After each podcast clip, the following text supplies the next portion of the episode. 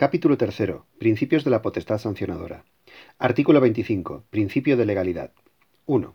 La potestad sancionadora de las administraciones públicas se ejercerá cuando haya sido expresamente reconocida por una norma con rango de ley, con aplicación del procedimiento previsto para su ejercicio y de acuerdo con lo establecido en esta ley y en la Ley de Procedimiento Administrativo Común de las Administraciones Públicas, y cuando se trate de entidades locales, de conformidad con lo dispuesto en el título XI de la Ley 7-1985 de 2 de abril.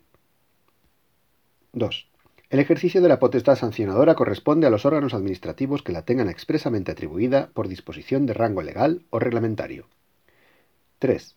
Las disposiciones de este capítulo serán extensivas al ejercicio por las administraciones públicas de su potestad disciplinaria respecto del personal a su servicio, cualquiera que sea la naturaleza jurídica de la relación de empleo. 4. Las disposiciones de este capítulo no serán de aplicación al ejercicio por las administraciones públicas de la potestad sancionadora respecto de quienes estén vinculados a ellas por relaciones reguladas por la legislación de contratos del sector público o por la legislación patrimonial de las administraciones públicas.